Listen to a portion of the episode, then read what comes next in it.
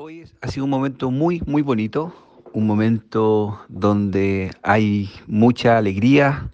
muchas emociones, donde hay mucha confianza de parte de todos los ciudadanos y ciudadanas de la Comuna de La Calera. Creo que es el momento de empezar a trabajar con unidad, con mucha fuerza, para hacer la diferencia, como lo dije durante toda mi campaña. Dentro de las primeras acciones que vamos a hacer es implementar un centro de atención oportuna para personas mayores, el que se va a emplazar en dependencia del SAPU Artificio,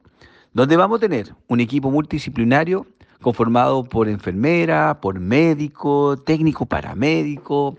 asistente social, que va a ser un circuito de la red asistencial de salud que va a garantizar la atención oportuna cuando cada una de las personas mayores tenga un problema de salud. Vamos a tener la oficina de diversidad, la oficina de medio ambiente va a estar reforzada con profesionales que van a estar defendiendo los temas importantes en el ámbito ambiental. Vamos a tener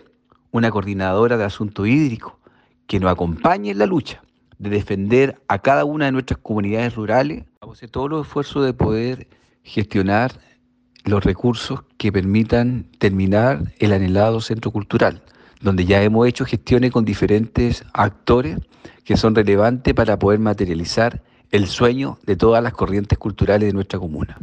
Momento de que el alcalde que eligieron ustedes, los vecinos y vecinas, esté siempre en terreno, escuchando cada uno de sus problemas y lo más importante,